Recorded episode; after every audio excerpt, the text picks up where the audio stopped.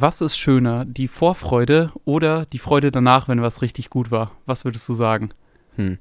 Ich glaube, so wie es jetzt gerade ist, die Freude, wenn was gut ist, wenn was, wenn was, wenn einem was richtig gefallen hat, worauf man sich schon gefreut hat. Ich glaube, das ist einfach so schöne Erleichterung. Mhm. Ja, ich hatte, ich super. ich hatte denselben Gedanken auf der anderen Seite.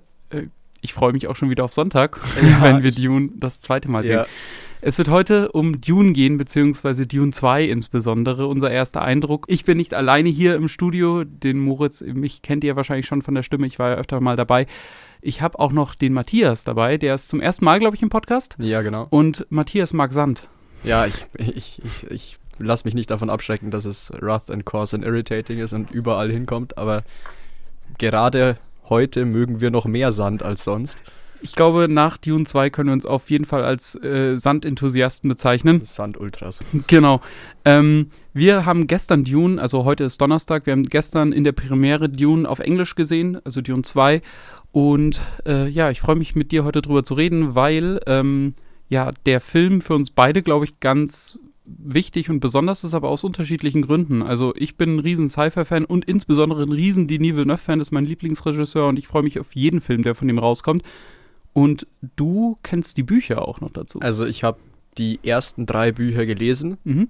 ähm, besonders das erste. Ich habe es mir angefangen, als ich gehört habe, dass es verfilmt werden soll und dachte Mhm. mir so, ja, jetzt ist dann ja scheinbar die lange Odyssee der Dune-Verfilmungen bald zu Ende. Mhm. Turns out war es nicht. Dann kam Corona, dann kamen zig Verschiebungen des Mhm. ersten Teils, eine Verschiebung des zweiten Teils und jetzt sitzen wir hier und sind glücklich, dass es vorbei ist mit dem Oder- Warten. oder äh, auch noch nicht vorbei ist. Vielleicht geht es ja dann Das richtig. Duneverse noch weiter. Aber äh, vielleicht erstmal zu Adaptionen von beliebten Büchern, beziehungsweise einem selbst wichtigen Büchern. Also da kannst du jetzt wahrscheinlich mehr zu sagen. Ich habe ganz kurz davor, ich habe die Bücher nicht gelesen, also ich bin absoluter Filmfan, aber die Bücher zu Dune kenne ich nicht. Ich werde jetzt aber auf jeden Fall mal den ersten Teil noch nachholen. Ähm, ich finde, das ist immer dann mit ganz viel Angst irgendwie verbunden, Mhm. weil man das Gefühl hat, wenn die das jetzt halt verkacken, dann kommt das halt nicht wieder so bald. Das dauert dann im Zweifel 30 Jahre, bis das nochmal jemand anfasst, diesen Stoff. Das habe ich so mit Aragorn, Ich wollte gerade sagen, du als Aragon-Fan Ja. leidest da natürlich immer noch. Genau. Und deswegen ist auch so, man freut sich zwar immer auf eine Adaption von einem Buch, das man liebt oder von ja. Ja. einer Sache, die man liebt, aber es ist auch mit ein bisschen Angst verbunden. Und ich bin auch durch, ich bin auch ein großer Halo-Fan und das wird ja auch immer und immer und immer wieder verhunzt. Deswegen, wie hast du dich gefühlt vor Dune? Also insgesamt vielleicht auch vor dem ersten Teil jetzt von Denis Villeneuve. Also vor allem vor dem ersten Teil hatte ich, ich hatte so lange große Angst, bis ich Blade Runner 2049 gesehen habe. Mhm. Und dann dachte ich mir, ja, komm, was, also wa- was soll, was soll denn schieflaufen? Es kann Ja. doch nur gut werden. Ja.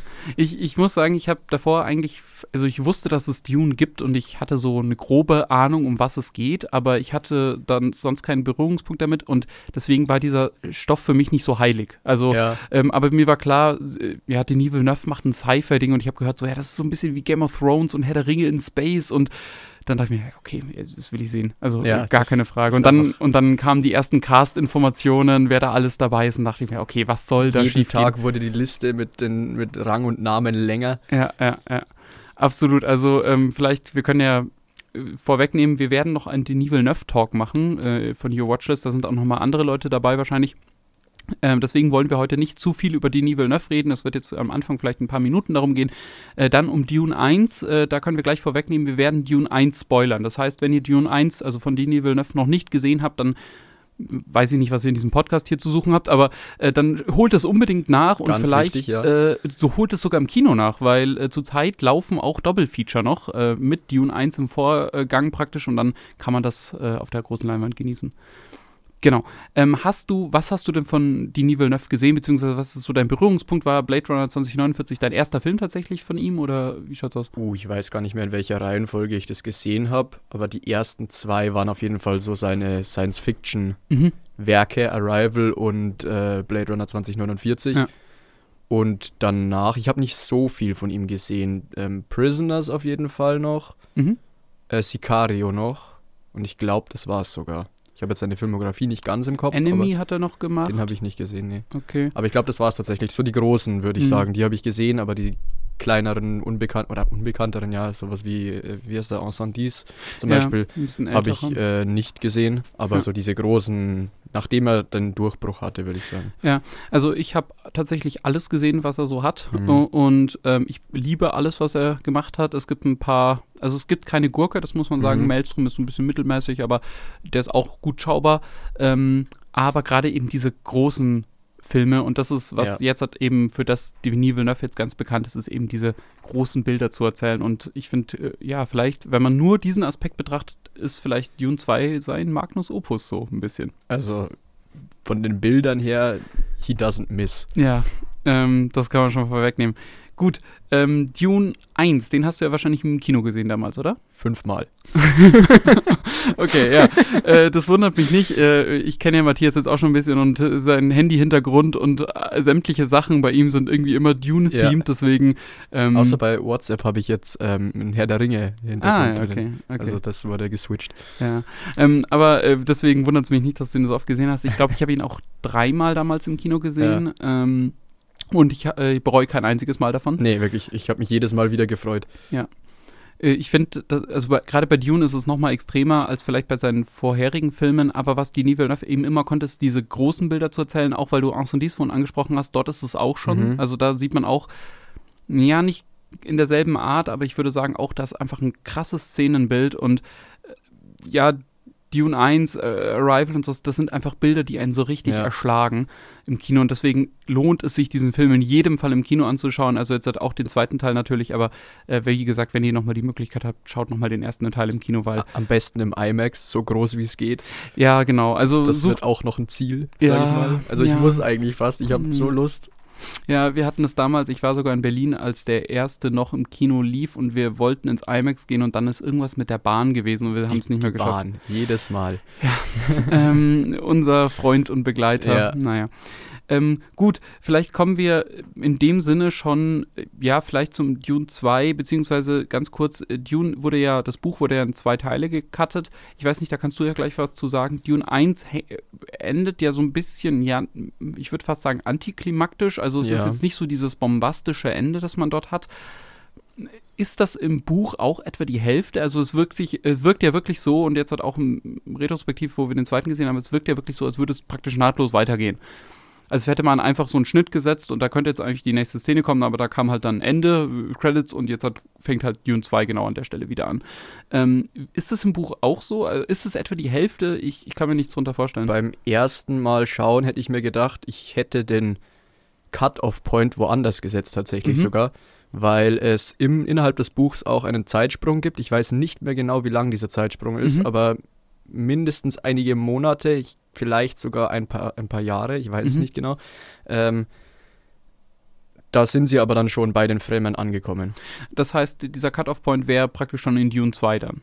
Du hättest den später gesetzt. Ja, also dieser, dieser im Film ist es ein bisschen anders gemacht. Dieser Kampf, ähm, der den zweiten, äh, den ersten Teil ja beendet Mhm. mit äh, gegen Jameis, den Ja. äh, Fremen, der findet erst statt ab an dem Moment, wo sie bei den Fremen ankommen in diesem Siege, also in dieser Untergrundbasis der Fremen.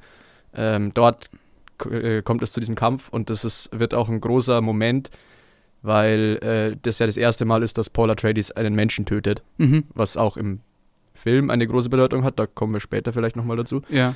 Ähm, und das passiert aber ein bisschen später. Ich finde es aber nicht schlimm, dass es jetzt angepasst wurde, muss ich sagen. Also Mhm. so, bei, im ersten Moment dachte ich mir, ach Mann, das ist äh, anders, das mögen wir nicht. Ja. Aber ich muss sagen, es passt eigentlich voll als so Cut-off-Point, vor allem wenn wir jetzt eben den zweiten Teil vor Augen haben und wie der zweite Teil dann weitergeht. Genau, äh, vielleicht äh, nur, falls Leute jetzt halt voll Angst haben, dass wir hier gleich voll rein spoilern. Ähm, wir, das, was, was wir gerade beschrieben haben, das passiert wirklich in den ersten Minuten des Ja. Films. Also das sind, das sind die ersten Bilder, die man sieht. Und das ist ja mehr oder weniger auch klar durch den ersten Teil, dass es jetzt eben zu den Fremen geht.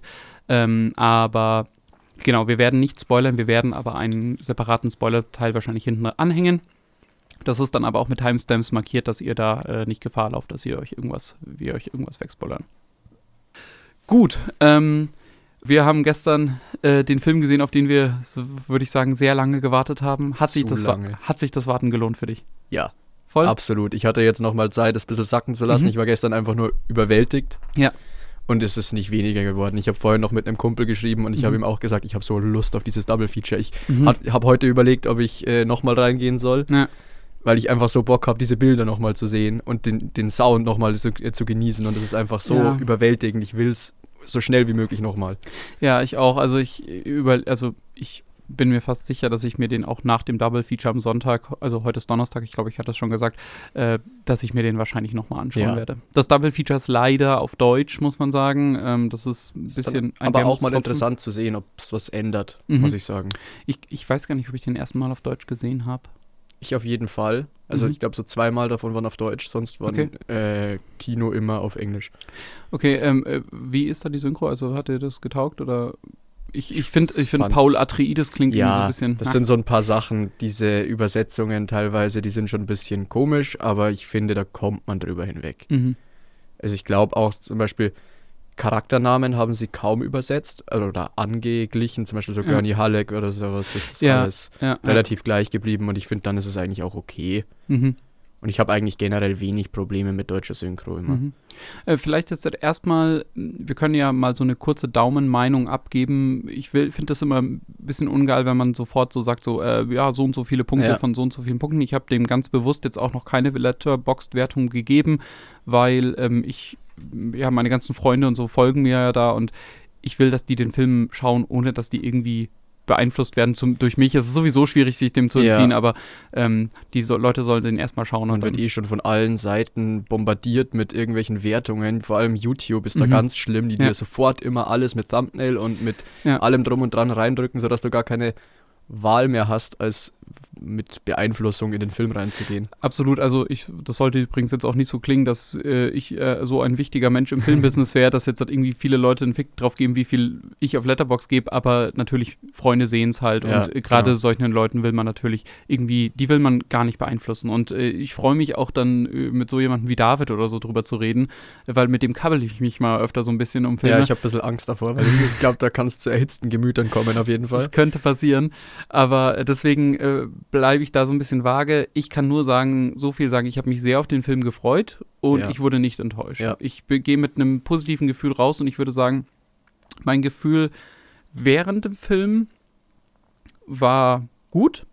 Nach dem Film war besser und einen Tag später ist es noch besser. Ja, ich finde, ich freue mich jetzt schon wieder, diesen drei Stunden Film nochmal zu sehen. Wie ein guter Wein. Je mehr Zeit verstrichen ist, desto ja. besser wird das Gefühl einfach. Ja, Gut, äh, wollen wir mal so ein vage zur Handlung kommen. Also wir natürlich, wir verraten nichts, äh, keine wichtigen Plotpunkte und was passiert, aber was man vielleicht sagen kann, ähm, es geht weiter mit äh, Paul Atreides, äh, der seine Reise bei den Fremen fortsetzt ähm, und ja, in, des, in deren Kultur eintaucht. Die Hakonnen haben ja äh, einen Putsch gegen House Atreides im ersten Teil vollzogen und mehr oder weniger die meisten umgebracht. Und äh, er und seine Mutter, also Paula Trace und seine Mutter, sind jetzt bei den Fremen und versuchen, ja, Paul versucht irgendwie Rache zu nehmen und hat ja die Möglichkeit im ersten ausgeschlagen, ähm, ja, zu fliehen, sondern er will bei den Fremen sein und er will äh, sich an den Hakonnen für das rächen, was seinem Vater angetan wurde. Genau, die Fremen als Ausflucht im Endeffekt, mhm. aber auch irgendwo ein bisschen Mittel zum Zweck.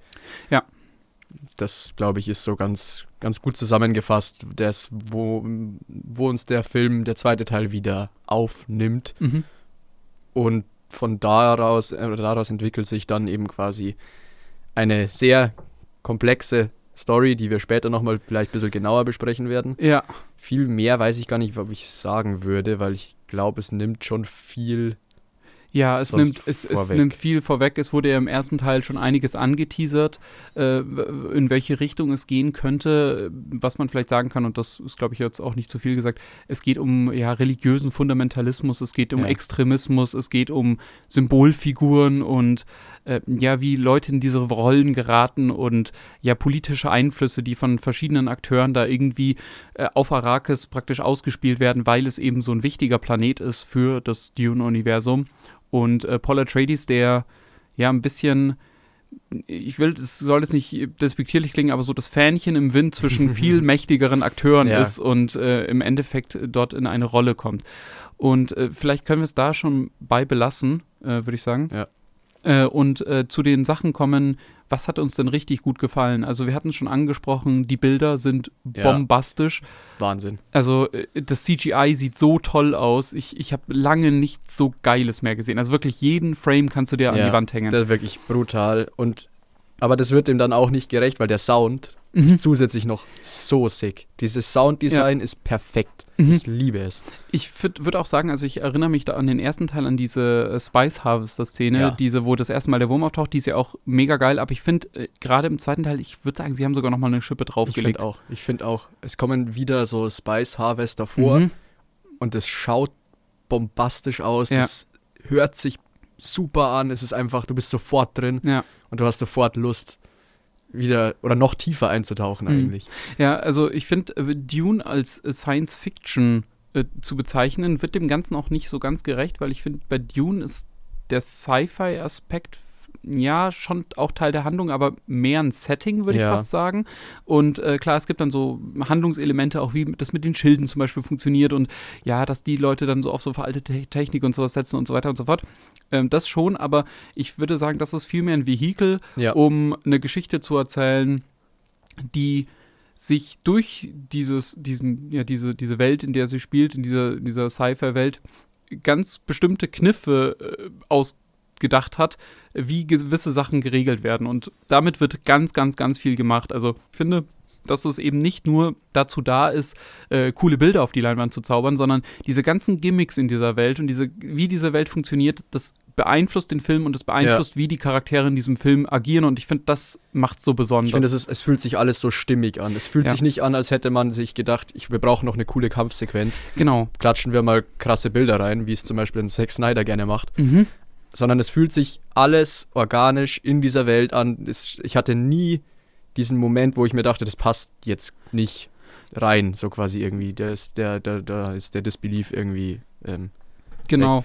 Und, und es ist auch nicht so wie, äh, weil es ist auch ein Franchise, mit dem Dune ja oft verglichen wird, weil sich ja auch George Lucas viel bedient hat dort, äh, wie Star Wars, weil Star Wars ist im Endeffekt eine Märchengeschichte mit Ja. Ritter und Prinzessin. ich finde, das zu vergleichen wird beiden Werken nicht gerecht. Genau, nicht. aber Star Wars ist im Prinzip nicht so sehr auf dieses Sci diesen Sci-Fi-Aspekt festgenagelt, würde ich sagen, weil eigentlich mit diesen ganzen Elementen nicht so viel gemacht wird wie in Dune. Also in Dune, äh, wie gesagt, da sind Charaktere durch ganz, aus ganz bestimmten Gründen in gewissen Situationen eingeschränkt und ich finde, das macht so interessant. Also das ist das, was, Ja. was, was es so spaßig macht, sich auch in diese Szenen so reinzudenken und sich zu überlegen, hä, warum haben sie das nicht gemacht? Und man kommt immer in seiner Gedankenkette, finde ich, an den Punkt, ach, stimmt, können sie nicht, ja, weil genau. Es gibt immer irgendeine Regel, die irgendwas blockiert. Ich finde das Mhm. bei diesen ganzen äh, so Sequenzen rund um die Harvester immer ganz toll, genau. weil es ja zum Beispiel so Interaktionen zwischen Schilden und Mhm. Sandwürmern gibt, ähm, die Lasguns, die nicht, mit denen man nicht auf die Schilde schießen kann. Und Mhm. dann verkettet sich das alles so toll, Mhm. dass du vor allem eben, wenn du dich ein bisschen damit befasst hast, mit dem, ähm, mit der Lore, Ja. dass du dir diese Szenen anschaust und dir denkst, Mensch, alles, was die hier machen, er hat einen Sinn. Und zwar nicht nur, dass es geil ausschaut, sondern Ja. sie müssen das in der und der Reihenfolge machen, damit das so funktioniert, wie sie es brauchen. Und ich liebe sowas. Genau, äh, absolut. Und ich finde, das ist halt, du hast diese spektakulären Action-Szenen, äh, jetzt auch im zweiten Teil wieder, die hatte man ja auch im ersten Teil, deswegen können wir da relativ unbefangen, glaube ich, drüber reden, weil es ist klar, dass der zweite natürlich das weiterführt, was im ersten schon irgendwie vorkam. Und es gibt diese Action-Szenen, aber es, und man denkt sich so, boah, das ist ja, das ist ja krass, was da gerade passiert, aber wenn du, sobald du drüber nachdenkst, merkst du, es ist nicht over the top. Nee. So, äh, du müsstest so handeln in dieser Situation und das macht so geil. Es gibt keine Szenen, wo ein Charakter, was weiß ich, über sich hinaus wächst und Mhm. zwölf gegnerische Soldaten abschlachtet oder irgendwie Mhm. sowas, sondern es ist alles immer nur äh, ein gutes Pferd springt nur so hoch, wie es muss. Keiner, also jeder macht das, was gerade von ihm in der Situation benötigt wird Mhm. Und nicht mehr. Und es ist nicht so Showboating. Absolut. Außer dann, wenn es halt, wenn wir zu einem gewissen Charakter kommen, der halt Showboating die Person ist, aber Richtig, äh, zu den Charakteren können wir vielleicht gleich noch kommen. Wir waren jetzt gerade noch bei diesen visuellen und audiovisuellen Aspekten insbesondere. Ähm, was man vielleicht da noch mit reinnehmen könnte, wäre das Szenenbild. Äh, das sieht wieder grandios Ja, aus. Wahnsinn. Es sieht so gut aus. Man merkt halt auch wirklich, die sind halt in der Wüste gewesen. Ja. Die, ähm, ich meine, Jordanien haben sie das, haben sie vieles gedreht. Das, kann hatte ich irgendwo sein. gelesen. Ähm, also die sind in die Wüste gegangen und das sieht man diesem Ja. Film einfach an. Also das. ist so erfrischend, endlich mal nicht wieder diese Kack-Volume Mhm. zu sehen, die mich, ja. also, am Anfang muss ich sagen, war ich bei der Volume mega hyped, mhm. weil ich mir dachte, das ist viel besser als Greenscreen. Ich dachte es mir auch und ich dachte mir so, ah, voll cool, jetzt kann man eigentlich sowas richtig Hochwertiges genau. irgendwie auch in sowas wie The Mandalorian, also genau. in einer Serie irgendwie produzieren und man ist nicht mehr so auf dieses Budget festgefahren und das in, im Fernsehen oder in Serien dann immer alles so in diesem kleineren Scale ja. passieren kann. Und man hat relativ schnell gemerkt, wie schnell das doch an seine Grenzen kommt. Man ist so schnell so faul wieder geworden. Genau, ja. Einfach absolut. alles mit der Volume, nichts mehr mit irgendwelchen Sets oder ja. noch schlimmer vor Ort ja. drehen. Es ist so öde geworden mittlerweile Science Fiction. Mhm. Deswegen war ich zum Beispiel auch über den Creator ja. sehr froh, ja, weil das absolut. auch erfrischend ausgesehen hat. Ja. Aber hier ist es noch mein Next Level. Ja, ich glaube auch, ähm, die Special Effects wirken vor allem deswegen so gut. Also klar, also man muss dazu sagen, so ein Studio wie Disney zum Beispiel, die jetzt halt Marvel und Star Wars in, ihrer, in ihrem Portfolio haben, die müssen natürlich, die haben nur so und so viele äh, Special Effects Klar. Leute, die sie beauftragen können. Die sind eh schon geschunden ohne Ende. Richtig. Und äh, bei einem Dune gibt es halt ein Projekt ja. und darauf kann man sich dann fokussieren. Aber was vielleicht äh, wichtig ist, hier wird auch wie ich finde, sehr gut gehaushaltet, weil es wird auf diese großen bombastischen Momente, wo CGI richtig gut ja. aussehen muss, da wird CGI reingebuttert, aber du hast halt nicht irgendwie CGI in jeder Szene für jeden Hintergrund, ja, für jeden Schmarrn. Das ist richtig. Und suchst dir halt die Stellen aus, wo du es wirklich brauchst und dann sieht's geil du aus. Du lässt auch die Charaktere, zum Beispiel wenn wir jetzt bei den Fremen sind, einfach mal in ihrer Steinhöhle sitzen, ohne mhm. dass da, was weiß ich, ein gigantisches Höhlensystem aufgebaut werden ja. müsste. Und das finde ich sehr, das fühlt sich erstens organischer an und mhm. zweitens ist es natürlich einfach nur mega smart, weil du dir das Geld sparst. Ja, absolut. Und es, ja, dadurch, dadurch wirkt die ganze Welt auch so haptisch, finde ja. ich. Also so, ähm, und, und ja, haptisch und das, wenn da was in die Luft fliegt äh, oder wenn da, wenn, wenn man auf diese Sandmeere rausschaut, dann wirkt es so nahbar und man ja. kann diese Charaktere so nachempfinden in diesem Moment und das finde ich ist, ist ganz wichtig. Ähm, hast du noch irgendwas zu den, äh, sag ich mal, audiovisuellen Aspekten, sonst können wir auch gerne ich weitergeben? Ich glaube, das fängt jetzt eigentlich alles ganz gut ein. Mhm. Äh, ich habe vielleicht einen ganz guten Übergangspunkt zu äh, den Charakteren und zwar vorher, ich hangel mich gerade so ein bisschen an diesen Oscar-Kategorien entlang, ähm, zu den Kostümen noch. Und ich fand mhm. die im ersten schon grandios. Äh, soweit ich weiß, waren sie auch für einen Kostüm-Oscar nominiert. Ja. Ich glaube, sie haben ihn nicht bekommen. Ich, da weiß ich es gar nicht, muss ich, ich bin mir gerade nicht, ich, ich glaube, es war Cruella, der den dann gekriegt hat. Das kann sehr gut sein. Können wir gleich mal noch recherchieren. Ähm, aber der zweite jetzt hat setzt bei den Kostümen, finde ich, nochmal einen drauf. Ja. Also es sieht wieder alles grandios aus. Ich hoffe auch, dass äh, Paula Atreides ein äh, beliebtes Halloween-Kostüm sein wird. ich glaube, das ist fast ein bisschen zu aufwendig vielleicht. Glaube ich auch. Aber wenn sich da jemand die Mühe macht, dann wird es, also und das richtig geil ausschaut, ja. dann ist es ein unschlagbares äh, Kostüm. Ja, ähm, also die Kostüme sind wieder grandios und äh, genauso grandios. Und damit, wenn du noch was zu den Kostümen zu sagen hast, dann äh, gerne jetzt. Ich ähm, hatte beim ersten Teil ein bisschen Angst, weil zum Beispiel die Kostüme von den Fremen mhm. und die Kostüme, oder die Kostüme, die Rüstungen von den Fremen und die Rüstungen von den Sadoka ja. sich vor allem farblich sehr ähneln. Und wie meinst also du? Also die Sadoka haben ja so ein bisschen so so weiß. So, ja, nicht ganz weiß, aber so abgegriffenes Weiß, irgendwie so. So gräulich fast. Gräul, ja. Gräulich beige irgendwie so. Und ja. die Frem Fremen so Sandfarben beige. Und das, ja. ich, ich hatte ein bisschen Angst davor, wie, wie macht man das, wenn, also, ich glaube, das ist jetzt kein Spoiler, wenn die Fremen mal auf die Truppen des Imperiums treffen. Ja, die, die, die Hakonnen sind ja immer so ganz in schwarz. Ja, das eigentlich. ist klar, dass, dass man die ähm, ja. da farblich abgegrenzt hat. Ähm, das äh, haben sie gut gemacht. Da hatte ich ein bisschen Angst, aber ich finde, das ist jetzt in dem Teil auch kein Problem, weil ziemlich wenig Fokus auf diese Schlachtsequenzen gelegt wird dann tatsächlich. Ja, ich muss aber auch sagen, also was natürlich ein Unterschied ist, die Sadoka haben ja diese, Anz diese Raumanzüge mehr oder weniger ja. und äh, die Fremen haben ja so, ja so, so Balakalavas und so, so mhm. Schals und so ein Zeug und äh, so Mäntel, deswegen äh, finde ich, unterscheiden die sich durch ihre aber vor allem diese, vor allem diese Federkin-Rüstungen, ähm, also von den, äh, also Federkin, die Kämpfer der Fremen, mhm. die haben ja auch so einen Helm. Äh, da musst du, glaube ich, ganz kurz erklären, also du hast es mir gestern auch erklärt, aber wer das ist, vielleicht, die sieht man ja im ersten Teil schon, ne? Die Federkin? Ja. Ähm, ich meine, das glaube die, ich, die, ja. In dieser Traumsequenz. Ja, genau. Die. die, also man sieht, in, das ist der eine Shot, den ich im ersten Teil ein bisschen angekreidet habe, sieht man so eine Vision von Paul Atreides, wie er mit, seinen, mit den Fremen kämpft. Äh, der hat eben so eine Rüstung an mit einem Helm, der mhm. dann aufgeht und man sieht so ein bisschen weird, ich, es schaut so CGI aus irgendwie, ja. denn das Gesicht so reingepastet von Paul Atreides in diese Rüstung rein. Genau, ja. Und da gleicht sich das dann halt, da ist es dann auch dieser Weltraumanzug-Look ein bisschen, mhm. der ein bisschen nahe kommt diesem Sadoka-Ding. Ähm, ja. Was auch in der Lore theoretisch Sinn ergibt, was aber visuell natürlich, ähm, vor allem wenn man sich jetzt nicht so gut in der Lore auskennt oder nicht mhm. so gut, ähm, oder sich generell nicht so viel besch beschäftigt hat damit, dann glaube ich, kann, kann, das verwirrend werden. Mhm. Aber sie haben es, oder hätte verwirrend werden können, aber ich glaube, sie haben es ganz gut gelöst, muss ich sagen. Mhm. Ähm, was ich da vielleicht noch anschließen will, also das gilt sowohl für die Kostüme als auch für die ähm, Technik, die wir davor gesagt haben. Also diese großen Shots und diese, ja, wie diese Crawler und sowas funktionieren. Ich finde, das ist jetzt ein Vergleich zu einem anderen ganz großen Regisseur, der allen was sagen wird.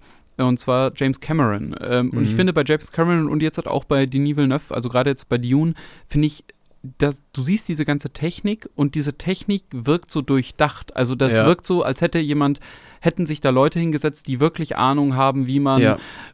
Äh, da kann ich jetzt mit dem Oscar-Gewinn nochmal äh, mhm. reingrätschen. Ja. Äh, bestes Produktionsdesign haben sie gewonnen. Genau, aber ich meine, die, äh, die äh, für Kostüme waren sie nominiert, haben ja, sie aber nicht gekriegt. Nicht gekriegt ne? Weißt du, wer den bekommen hat? Das, ich habe jetzt nur die von Dune hier offen. Ja. Also Dune hat quasi beste Filmmusik, beste Kamera, beste visuelle Effekte, bestes Produktionsdesign, Schnitt und Ton bekommen. Mhm. Das äh, vielleicht auch, das ist jetzt hier alles ein bisschen wirr, aber äh, so ist auch unser erster Eindruck. äh, ich finde, dass Dune da eine ähnliche Kerbe schlägt wie auch Herr der Ringe. Die haben ja auch diese ganzen technischen Oscars ja. bekommen. Ich glaube, Dune wäre jetzt auch kein Film, wo ich sage, ich fand ihn grandios, aber es wäre jetzt kein Film, wo ich sage, so, oh, es wäre ein Skandal, wenn da der Hauptdarsteller oder die Hauptdarstellerin ja, nee, das nicht den Oscar ich bekommt. dafür ist es zu Ensemblefilm einfach. Es sind so viele, ja. wo aber auch die, die Ort, also ich weiß nicht, das hatten wir in irgendeiner Kritik schon gehört, ähm, mhm. die ordnen sich alle ein bisschen unter. So. Mhm. Also da ist niemand, der so sauer ist, wenn seine Screentime ein bisschen geringer ist, sondern geringere Charaktere mit krass besetzten Schauspielern. Ja. Ähm, die haben halt dann weniger Screentime und ja. das ist auch vollkommen okay. Absolut. Also, äh, wie gesagt, ich glaube, dass es eher eben diese technischen Kategorien sind und auch sowas wie Regie für ja. bestes Szenenbild, äh, beste beste Kostüme, ja, Hairstyling musste man mal gucken, Schminke, ja, bei den, bei den, äh, bei den Hakonnen natürlich. Ja.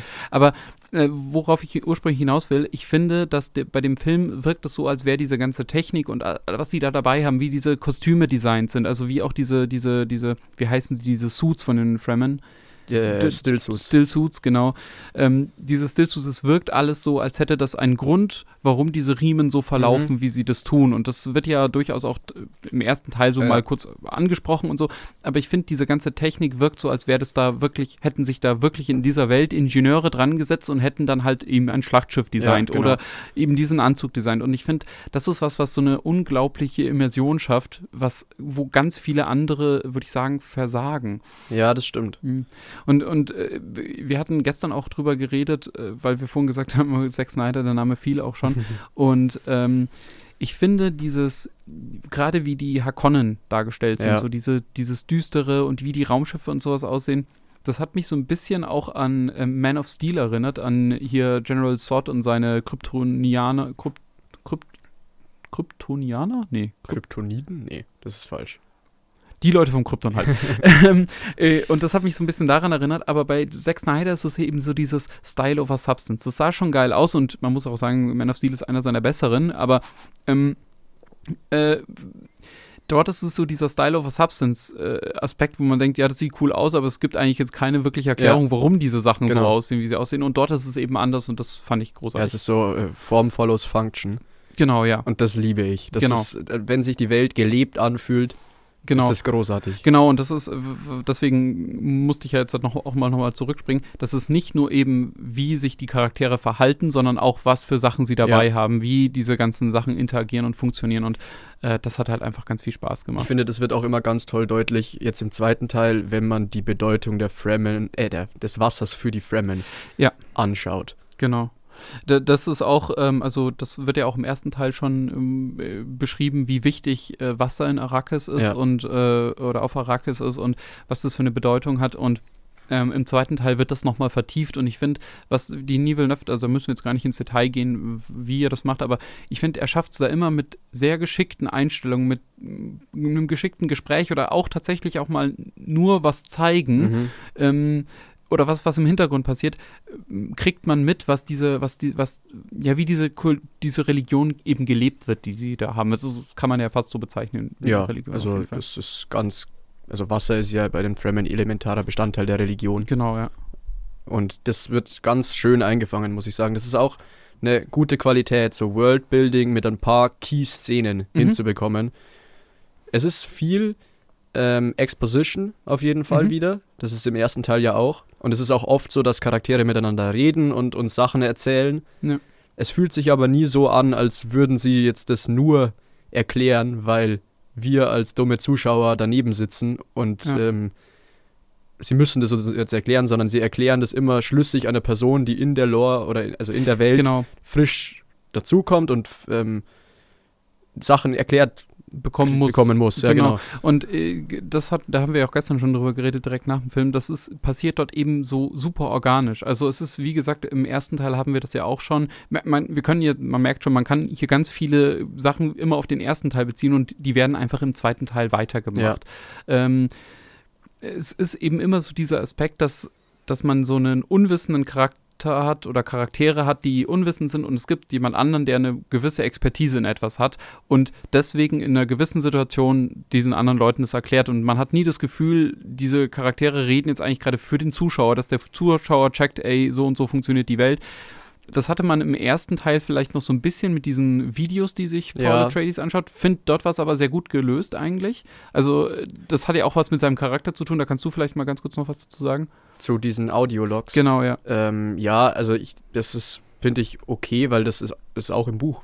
Ja. Also, also er, er wird ja als grüner Jungspund, sage ich mal, mit nach äh, Arrakis genommen und versucht dann natürlich so viel, so Booksmart-mäßig, mhm. äh, so viel wie möglich zu lernen. Und das finde ich ist dann plausibel genug für mich, dass äh, man damit halt auch sich das zu einem nützlichen Tool machen kann, mhm. um diese wirklich ja komplizierte Lore ähm, ja. einzuführen. Ein bisschen. Äh, hat es was damit zu tun, dass äh, Paul in den Büchern ja auch nicht nur ein, der Sohn einer Bene Gesserit ist, sondern er ist ja, wird ja auch gleichzeitig noch zu so einem menschlichen Computer, ja, ich diese, weiß nicht, wie die heißen. Mented-Training. Ein Mented-Training äh, genießt. Hat das was damit zu tun? Oder? Ähm, auch, aber das ist so parallel ein bisschen. Mhm. So, ne, so gewisse Neugier halt auch okay. darüber, ist, wo man hinkommt. Es ist jetzt nicht so, dass du einfach so eine Datenbank in Pauls Kopf füllst mit Informationen. Das, also auch, okay. aber ähm, es, also dieses Mentor-Training beru beruht mehr darauf, halt schon mal gehörte Informationen mit anderen zu kombinieren, also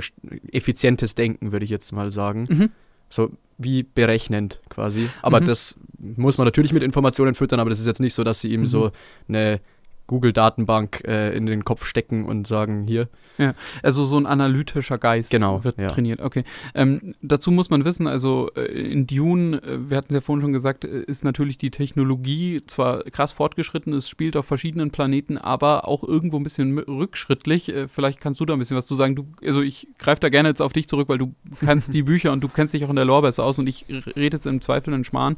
Aber warum ist denn das eigentlich so? Also die rückschrittliche Technologie kommt im Endeffekt aus einem Krieg, also das ist so, so ein bisschen klischee-mäßig irgendwie Science mhm. Fiction. Es ist halt ein Krieg gegen, gegen die KI. Das war Butlers Jihad. Butlers Jihad genau. vor, ich weiß nicht wie viele tausend Jahre, zehntausend Jahre vor mhm. der Handlung vielleicht. Ich glaube ungefähr sowas. Bei dem die Menschheit fast ausgelöscht worden wäre und mhm. danach hat man sich halt quasi darauf besonnen, dann machen wir halt keine Denkmaschinen mehr, wenn die ja. uns äh, so Probleme machen. Und dann brauchst du natürlich andere Möglichkeiten, mhm. an also große Informationsmengen zu verarbeiten. Deswegen auch die Menteds, die ja. diese Computerrolle im Endeffekt übernehmen, aber halt keine Maschinen sind, sondern mhm. Menschen. War der Typ im ersten Teil, der äh, nach, äh, boah, jetzt muss mir auch nochmal mit dem Namen helfen, der, der Planet, wo die Sadokar zu Hause sind. Salusa Secundus. Salusa Secundus, ja. der geht, der von den Hakonnen, der da hingeht, der hat so einen, der hat so einen schwarzen Strich auf der Lippe. Ja. Ich, ich, ich, wahrscheinlich erinnerst du dich. Ist der auch ein Mented gewesen? Ja. Ah, okay. Mhm. Genau, und das mit dieser rückschrittlichen Technik, das sieht man tatsächlich auch. Äh, jetzt hat auch im zweiten Teil nochmal, finde ich, also es ist mir nochmal äh, so auffälliger aufgefallen, beziehungsweise ich kann mich halt an den natürlich besser erinnern. Ich habe den ersten jetzt lang nicht mehr gesehen, weil ich mich, wie gesagt, aufs Double Feature freue. ähm, aber es gibt so eine Szene, die ist ganz am Anfang, wo jemand was aufzeichnet, äh, eine Stimme aufzeichnet und mhm. dann praktisch vor so einem analogen Gerät sitzt, wo ja. so ein Zylinder so beschriftet ja, das finde ich super schön. Und das finde ich auch eine super coole, super cooles Detail ja. einfach. Ähm, Finde ich total nicht einfach nur in irgendein Aufnahmegerät reingequatscht ist, so wie es wir jetzt hier mhm. machen, sondern so eine haptische Tonspule beschrieben wird im Endeffekt. Genau, im Prinzip so eine alternative Schallplatte, wenn ja, man so genau. will. Ja, das finde ich super toll. Sehr, super geil. Ähm, Genau, hast du noch was zu diesen technischen Aspekten oder äh, magst du da noch was loswerden? Sonst würde ich vielleicht weiter zu den Charakteren gehen, außer du hast jetzt noch was über. Ich glaube, das führt zu tief, sag ich mal. also ich kannte da jetzt stundenlang drüber reden, mhm. aber ich glaube, das ist für so eine äh, erste Reaktion bisschen zu viel. Genau, ja, vielleicht machen wir einfach mal nochmal was äh, ausführlicheres genau, zu ja. Dune. Ähm, das kann ich, ja, kommen wir vielleicht am Schluss noch zu. Äh, vielleicht erstmal zu den Charakteren. Äh, wir haben wieder altbekannte Charaktere. Also wir haben natürlich Timothy Chalamet, also so nennt man ihn, oder so heißt er tatsächlich wohl, ähm, äh, als Paul Atreides, äh, der wieder natürlich die Hauptrolle spielt. Wir haben Shani, äh, habe ich jetzt hoffentlich richtig ja, ausgesprochen. Also äh, genau, äh, Zendayas Charakter, sie war ja im ersten Teil eher so ein bisschen Beistück oder beziehungsweise eher so Werbung und die wurde dann. Ja, so, so Teaser für den nächsten Teil irgendwie so. Richtig, also sie hat ja da noch keine wirkliche Rolle gespielt. In dem spielt sie es dann tatsächlich ja. und ähm, das auch sehr gut, ich finde. Äh, wir haben natürlich wieder Leute dabei wie äh, Josh Brolin, und den hat man natürlich auch schon im Trailer gesehen, also das ist jetzt keine Ich habe gerade hab kurz überlegt, ist das jetzt ein Spoiler? Den, den, hat man schon im Trailer gesehen. Ja, man sieht ihn ja auch nicht sterben im ersten Teil. Genau, also. ja. Äh, dann natürlich die alte Bekannte hier, unseren äh, Skarsgård als Baron Harkonnen. Wir haben als fliegender Jabba the Hutt. Absolut. Wir haben Rebecca Ferguson als äh, Lady Jessica. Lady Jessica. Genau, sie spielt auch wieder eine große Rolle im zweiten Teil. Ja. Ich finde eine kleinere als im ersten. Ich finde für die für die Story an sich eine größere als im ersten, aber für die Charaktere und für die Dynamik und sowas alles eher eine untergeordnete. Sie ist mehr, sie ist mehr so Story-Device. Mhm. Als tatsächlich Charakter, würde ich sagen. Muss aber auch gar nicht, weil du hast sie im ersten Teil schon gut mitbekommen. Mhm. Ich finde, es ist nicht zentral, dass sie jetzt da noch eine große, ein großes Development oder sowas mhm. durchmacht, sondern ich finde es eigentlich voll okay, dass man einen Charakter, den man schon ein bisschen ausgeführt hat mhm. und dem man schon ein bisschen Background gegeben hat, dass der dann halt mehr so in die in den Background rutscht und ja. mehr als Story-Device fungiert. Genau, sie haben wir wieder, wen haben wir noch? Äh, hast, wen hast Javier du? Bardem als Stilgar. Ja, natürlich. Äh, auch äh, spielt, würde ich sagen, auch eine größere Rolle jetzt im zweiten ja, Teil als im, im ersten, ersten, Teil vor allem ja erst ab dem Moment, wo sie auf Arrakis sind, mhm. gar dann kurz ja mal, als die als es den Atreides noch gut geht ja. und dann äh, noch eine größere Rolle, als es den Atreides nicht mehr so gut geht und dann äh, jetzt ist es natürlich ein ganz, eine ganz wichtige Figur auch, mhm. um die Entwicklung von Paula Atreides nachempfinden zu können. Ich finde, das mhm. sieht man vor allem an Stilgar sehr, sehr schön. Mhm. Nee, absolut. Und äh, sonst, wer mir jetzt halt noch aus dem ersten Teil am meisten noch im Gedächtnis war, jetzt war noch Dave, Dave Bautista als äh, Raban. Ja, äh, Beast Raban. Beast Raban. Äh, und wir haben einen ganz großen Neuzugang. Und wer ist das, beziehungsweise was für ein Charakter ist das? Das Gespielt ist von Austin Butler.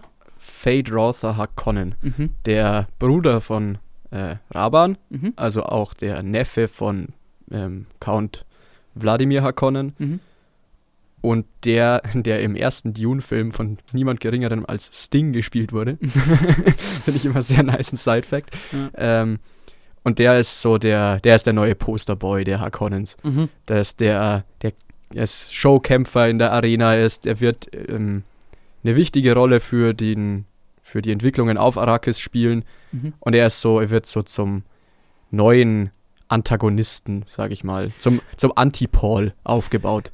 Genau, ja. Ähm, neben ihm spielt jetzt auch noch der äh, Imperator eine große Rolle. Bin also super besetzt. Genau, von wem? Christopher Walken. Christopher ich finde, das Walken, ist perfekt. Richtig. Weil ich finde, alleine durch diese Besetzung musst du dem Charakter nicht viel Screentime geben, um ihn zu erklären. Ja. Ich finde, alleine, wenn Christopher Walken in die Kamera schaut, mhm. dann siehst du den Gravitas, den der, ja. den der Imperator in diesem Universum besitzt. Und ich finde, das ist mhm. perfekt. Ja, und damit haben wir eigentlich im Prinzip auch die drei großen Häuser in Dune abgedeckt. Also es ist einmal eine wichtige ähm, neue Rolle würde ich noch einfügen Natürlich. und das ist äh, Prinzessin Irulan, die Tochter ja. des äh, Imperators. Und selbst auch Bene Gesserit. Genau. Genau. Ähm, sie, von wem wird sie nochmal gespielt? Sie wird von, Von Florence, Florence Pugh, wird ja, sie gespielt, genau. genau. Ähm, also das sind so die großen Neuzugänge beziehungsweise alte äh, dagebliebenen und dann sind wie gesagt auch unsere drei großen Häuser praktisch besetzt und da haben wir natürlich einmal House Atreides, die mittlerweile sehr dezimiert sind. wir haben Haus Harkonnen, wie äh, schon im ersten Teil und jetzt noch das Haus äh, Corino. Corino, äh, das ist das Haus des Imperators, das mächtigste. Ähm, das jetzt auch endlich mal eine Rolle spielt. Und es werden am Ende noch ein paar andere Häuser angeteasert, aber die spielen jetzt nicht so. Der sogenannte Landsrat, die Versammlung aller Häuser, Mhm. die im politischen Krä Kräftegleichgewicht des Imperiums eigentlich immer so, es heißt immer, alle Häuser zusammen sind so stark wie Haus Corino alleine. Mhm. Okay. Und das ist so quasi diese Waage, die sich das politische System gibt. aber, aber, also ich frage jetzt einfach mal ganz nach, dadurch, dass sich ja House Atreides und Harkonnen eigentlich seit Ewigkeiten in so einer Fehde befinden und in so einem ja mehr oder weniger Krieg, also das ist ja da dann sogar so ein Krieg mit gewissen Regeln und wie viele Spione man haben darf und so weiter und so fort. Ja. Ähm, dadurch ist ja praktisch der Imperator nie in Gefahr. Die müssten sich ja verbünden, mindestens die beiden plus noch weitere, dass sie gegen Corino eine Chance also hätten. eigentlich ist der Imperator relativ sicher in, in diesem, innerhalb diesem Mhm. System. Das ist ja auch, also die, das Haus Corino ist ja nicht erst seit fünf Jahren an der Macht, sondern ja, seit Jahrtausenden im Endeffekt. Ja. Es sitzt immer ein Corino auf dem Thron Mhm. und das ist ja auch in gewisser Weise die Stabilität, die in diesem feudalen System Mhm. existiert und die ja auch wichtig ist für die Menschen, um ein bisschen, also um den Wohlstand genießen zu können und nicht permanent äh, im Krieg zu sein miteinander. Natürlich gibt es kleine Kriege untereinander zwischen den Häusern, aber Mhm. da wacht dann ja eben auch der Imperator drüber und schaut drauf, dass das nicht so ausartet, wie es äh, ausarten könnte. Ja, äh, und ähm, wie gut der Imperator da drauf geschaut hat, das sollte man vielleicht dann selbst im Kino Ja. sehen. ähm, aber jetzt zurück zu den Charakteren. Wer war denn dein Favorite? Also, wo sagst du, Oh. äh, wenn du jetzt, jetzt sagst, so, das war so wirklich für mich der Scene-Stealer. Für mich war das Rebecca Ferguson im ersten Teil Ja. tatsächlich. Ich fand, sie war wirklich grandios. Danach, ich bin ein ganz großer Oscar Isaac-Fan. Ja, Deswegen, ich, auch. ich finde äh, einfach, Äh, Er als, äh, als äh, Lito Atreides ist auch ja. äh, ganz, ganz groß gewesen. das stimmt. Ich glaube, boah, das ist für den Film jetzt ganz schwer zu sagen. Ich Mhm. bin ganz großer Stilgar-Fan. Mhm.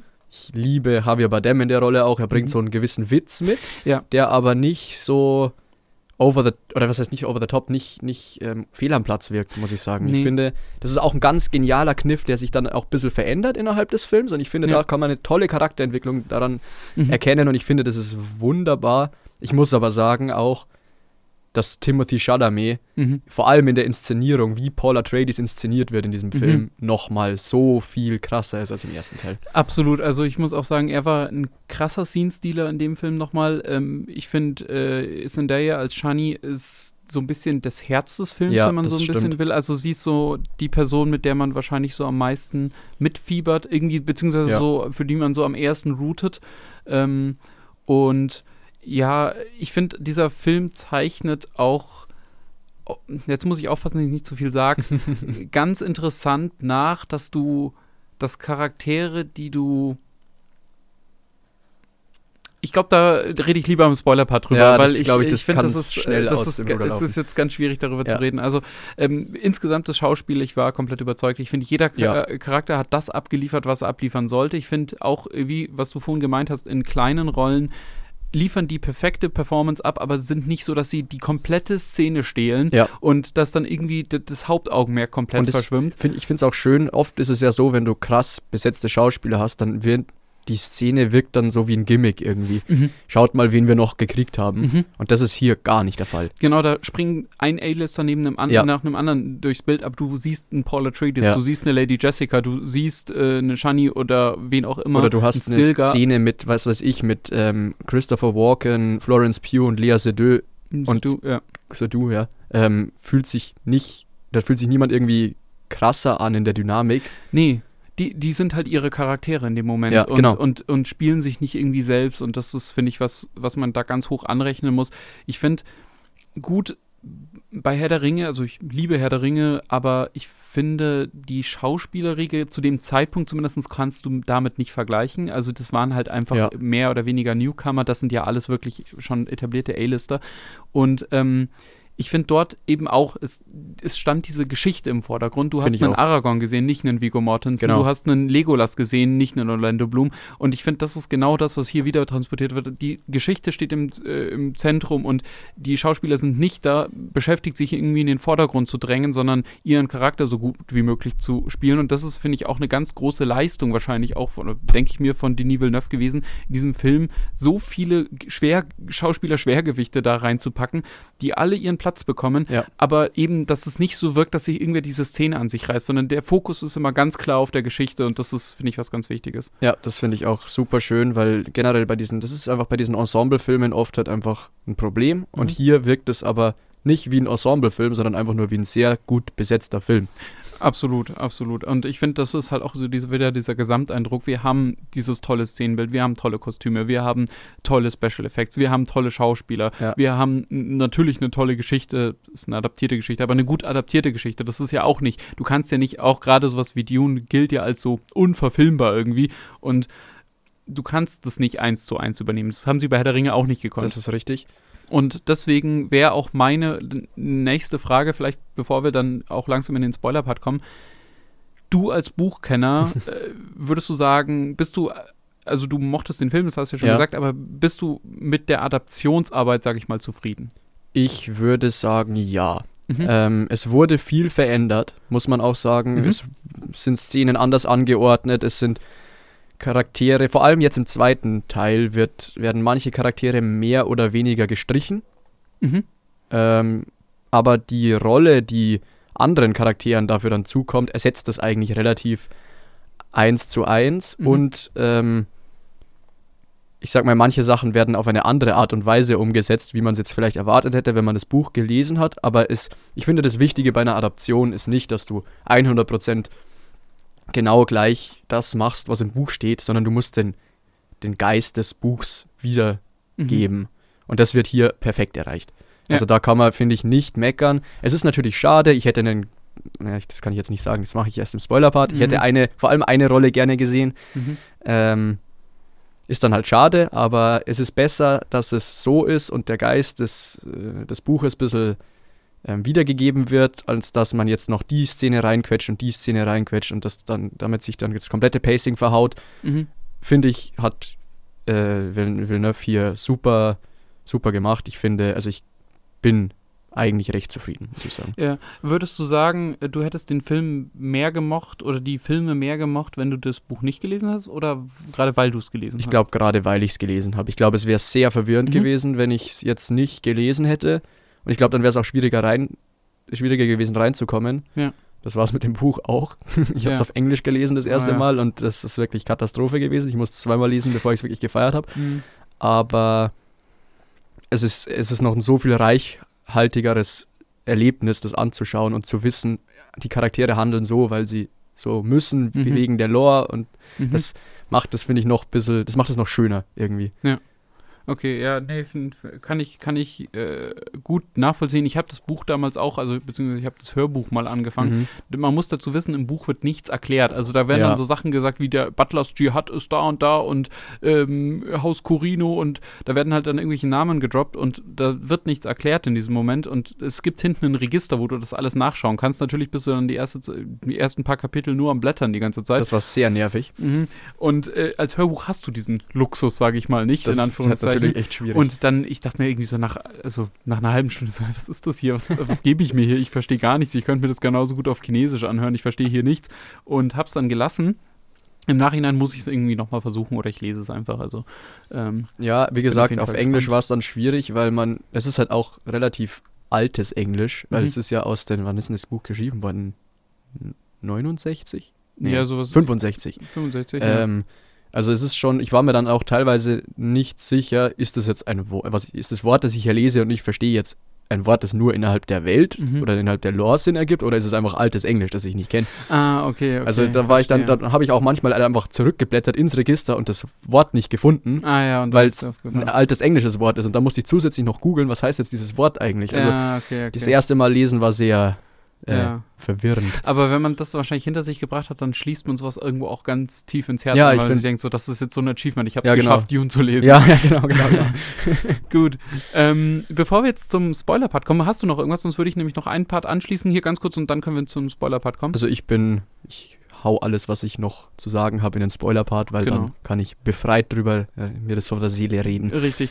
Ähm, vielleicht, wo wir beide noch nichts zu sagen können und wo wir sehr gespannt sind, wir freuen uns, wie gesagt, auf den nächsten äh, Sonntag um, fürs Doppelfeature, weil, äh, also mein Eindruck ist, dass die Filme super back-on-back funktionieren werden. Ja, ich das hoff's. ist mein Gefühl, äh, dass es wirklich äh, eigentlich nur ein Schnitt dazwischen ist und Ja. dann geht's weiter. So, das ist so mein Gefühl.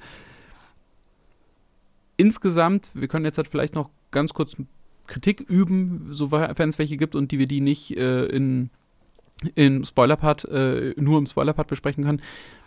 Der, zwe- ich mochte, glaube ich, den ersten einen Ticken mehr noch. Der erste hat sich einen Ticken runder für mich angefühlt, weil im zweiten sehr viel passiert. Also Ja, wirklich sehr, sehr, sehr viel passiert. Und ich hätte mir entweder gewünscht, mach den Film 15, 20 Minuten länger und lass den dann auch mal, also lass den dann in den wichtigen Momenten atmen und gib mal, da will ich dann später im Spoiler-Part drauf kommen, auch ähm, Paul mal eine Szene, wo ich, wo ich merke, was in ihm los ist. Ja. Das hätte ich mir gewünscht, ein bisschen mehr. Oder dass einfach mal, dass nicht einfach geschnitten wird und dann ist es wieder ein komplett anderes Setting in dem Ich Moment. finde, das ist gerade in dem in der Zeitspanne, wo er bei den Fremen so ein bisschen mhm. introduced wird und die Kultur ein bisschen mitkriegt, da Mhm. ist, da hätten zwei, drei Szenen mehr mhm. wirklich nicht geschadet. Ja. Aber, also wie gesagt, das ist Meckern auf sehr hohem Das Niveau. ist Meckern auf ganz, ganz hohem Niveau. Aber deswegen fühlt sich am Ende so ein klein wenig gerusht an. ein bisschen abgehackt irgendwie so. Genau, abgehackt, das ist vielleicht der richtige Terminus. Also, das ist so mein einziger Kritikpunkt. Und es ist natürlich, so ist es ja beim Buch offenbar auch, wenn man da nicht wirklich sich mit beschäftigt, wird man schnell abgehängt. Das glaube ich auch, ja. Und deswegen bin ich jetzt auch ganz gespannt drauf. Den ersten, wie gesagt, ich habe ihn jetzt lange nicht mehr gesehen. Also tatsächlich mit Absicht, weil ich mir dachte, okay, es wird dieses, also ich war mir sicher, es wird ein Double-Feature geben. Und dann dachte ich mir, okay, nee, dann will ich den nochmal im Kino sehen. Ja. Und jetzt wollte ich ihn auch nicht kurz davor nochmal sehen, weil dann schaue ich am Sonntag zwei Filme, die ich gerade eine Woche vorher beide gesehen habe. Ja, das, das ist irgendwie auch doof. Und deswegen habe ich den jetzt lange nicht mehr gesehen. Und deswegen bin ich ganz gespannt, wie es im Double-Feature sein wird, äh, wie gut es funktioniert, weil ich kann mir sehr gut vorstellen, dass du praktisch eine ganz große Geschichte hast mit einem mit einem erst also mit einem mit einem mit einem ersten Akt, mit einem zweiten Akt und einem dritten Akt Ja.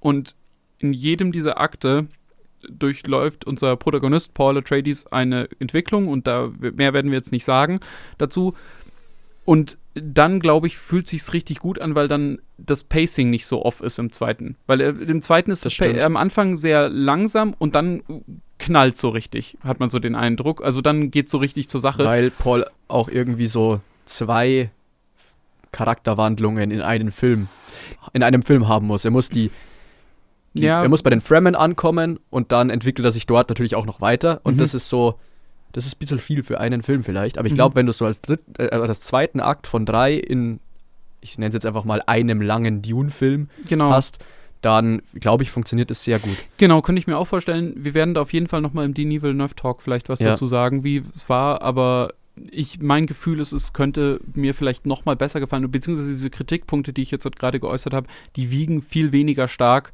nochmal viel weniger stärker, wenn ich die im Double Feature sehe, weil ich glaube, genauso ist auch dieser Film intended. Mir ist gerade eingefallen, ich hoffe einfach nur, dass der Sand dasselbe Color Grading wie im ersten Teil hat, weil wenn das jetzt so, wenn das jetzt so ein visueller Bruch wäre, auf einmal ist der Sand orange, als er vorher war, dann glaube ich, würde mich das ziemlich Ehrlich ärgern. gesagt, ich, ehrlich gesagt, ich hatte das so ein bisschen in Erinnerung, dass im ersten Teil der Sand irgendwie so nicht so orange war, Genau, sondern ich so dachte, weiß, ich dachte so da heller auch drüber irgendwie. auch. Es, war- es war so entsättigt irgendwie ein bisschen mehr, oder? Genau, Hatte ich, hatte ich, hatte ich das so Gefühl? weißlich fast so. D- Der Gedanke ist mir gerade gekommen und ich habe jetzt irgendwie ein bisschen Angst.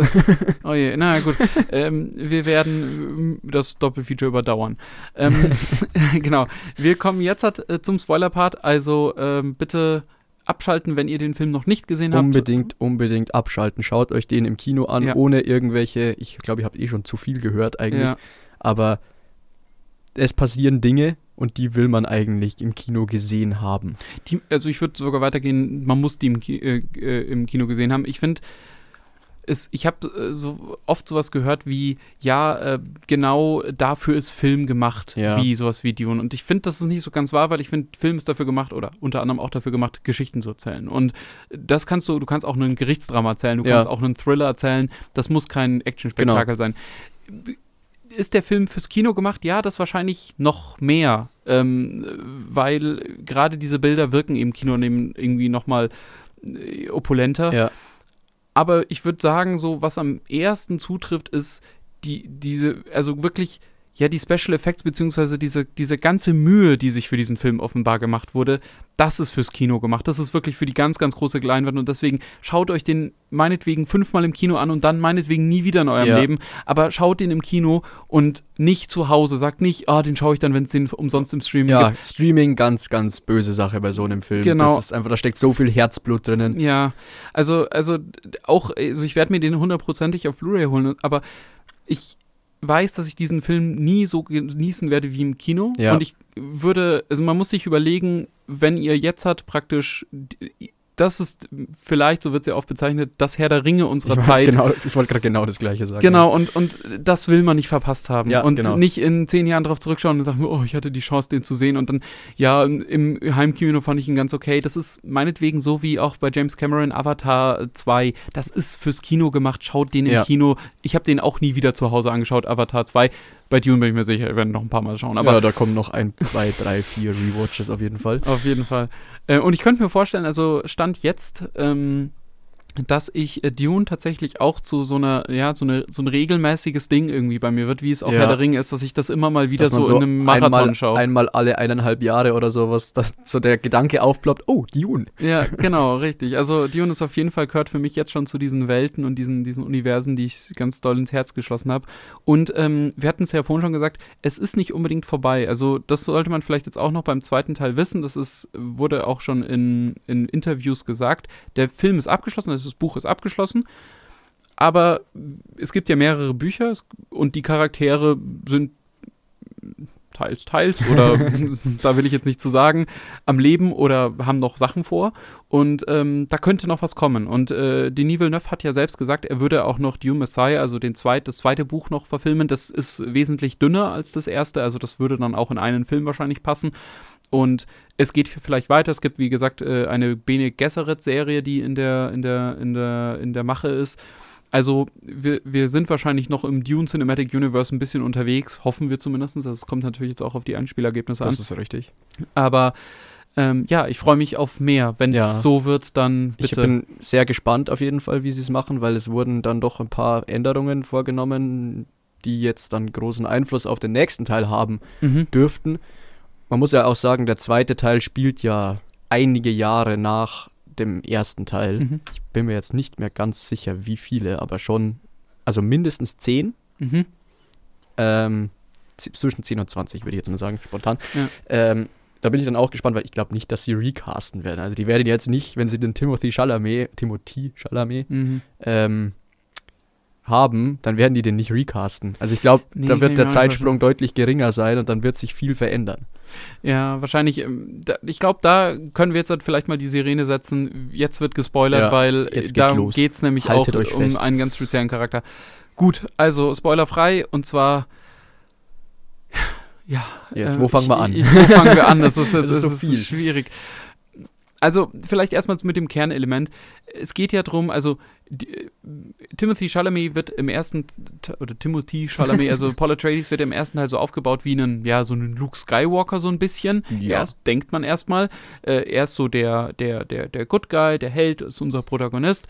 Und Luke, äh, Luke Skywalker, aber mit mehr als zwei toten Relatives. Genau. äh, ähm, und er ist mehr oder weniger, den Vergleich habe ich ja öfter mal gehört, ähm, ja, er ist mehr oder weniger so Anakin Skywalker tatsächlich. Also er ist so dieser, dieser Chosen One. Die Bene Gesserit haben ja jahrelang eine, eine Blutlinie, sag ich mal, hergezüchtet, um einen Quisatz Hadarach, Hadarach, irgendwie sowas, Der Quisatz Haderach. der Quidaz Haderach ähm, zu, äh, zu erschaffen und äh, das soll eine Messias-Figur sein im Endeffekt. Und ähm, Lady Jessica, äh, Pauls Mutter, ist selbst eine Bene Gesserit und hat mehr oder weniger ihren Sohn zu diesem Quisatz Haderach gemacht. Äh, ich kann dieses Wort nicht aussprechen. Äh, und ähm, äh, ja, äh, daraus folgen viele Konsequenzen und im Endeffekt, was ja erzählt, oder das ist das, was ich mitbekommen habe, du kannst mir jetzt gerne ins Wort quatschen ja. gleich, äh, ist, wie ein, wie Paul zu dieser, zu dieser Symbolfigur erkoren wird, eine Rolle, die er eigentlich selbst gar nicht wollte. Ja. Und durch äußere Umstände und äußeren politischen Einfluss von verschiedenen Akteuren im Endeffekt ihm keine Wahl gelassen wird, als diese Messias-Rolle anzunehmen und so gesehen einen Religionsglaubenskrieg über die Galaxis zu ziehen und einen riesen Blutbad anzurichten. Äh, er wird im Buch ganz offen mit Adolf Hitler und Genghis Khan verglichen. Also, ah ja, okay, äh, ja, ja. das ähm, ist wild, wilder Vergleich, sage ich mal, ja. aber ähm, also ist, äh, der zweite Teil ist jetzt die, der Wandel von dem Protagonisten, mit dem wir mitfühlen, zu einer Person, wo wir, der am Ende inszeniert wird wie ein Bösewicht, mhm. visuell, mit dem wir immer noch mitfühlen und bei dem wir ein bisschen verstehen können, warum er tut, was er tut. Ja. Aber die Konsequenzen davon sind halt furchtbar. Mhm. Vor allem, wenn man weiß, was jetzt, dass jetzt zwischen Buch 1 und Buch 2 halt Milliarden Lebewesen, also Milliarden Menschen mhm. sterben werden, weil, ähm, weil Paul Atreides den Krieg über die Galaxis bringt. So, mhm. das ist. Ja. Ja, äh, also wie gesagt, das ist ja irgendwo auch eine, ja, eine tragische, tragische ja. Geschichte irgendwie, weil er das ja eigentlich nicht aus bösen äh, Beweggründen irgendwie tut. Und äh, dazu vielleicht auch gleich zu meiner Kritik, die ich vorhin geäußert hatte.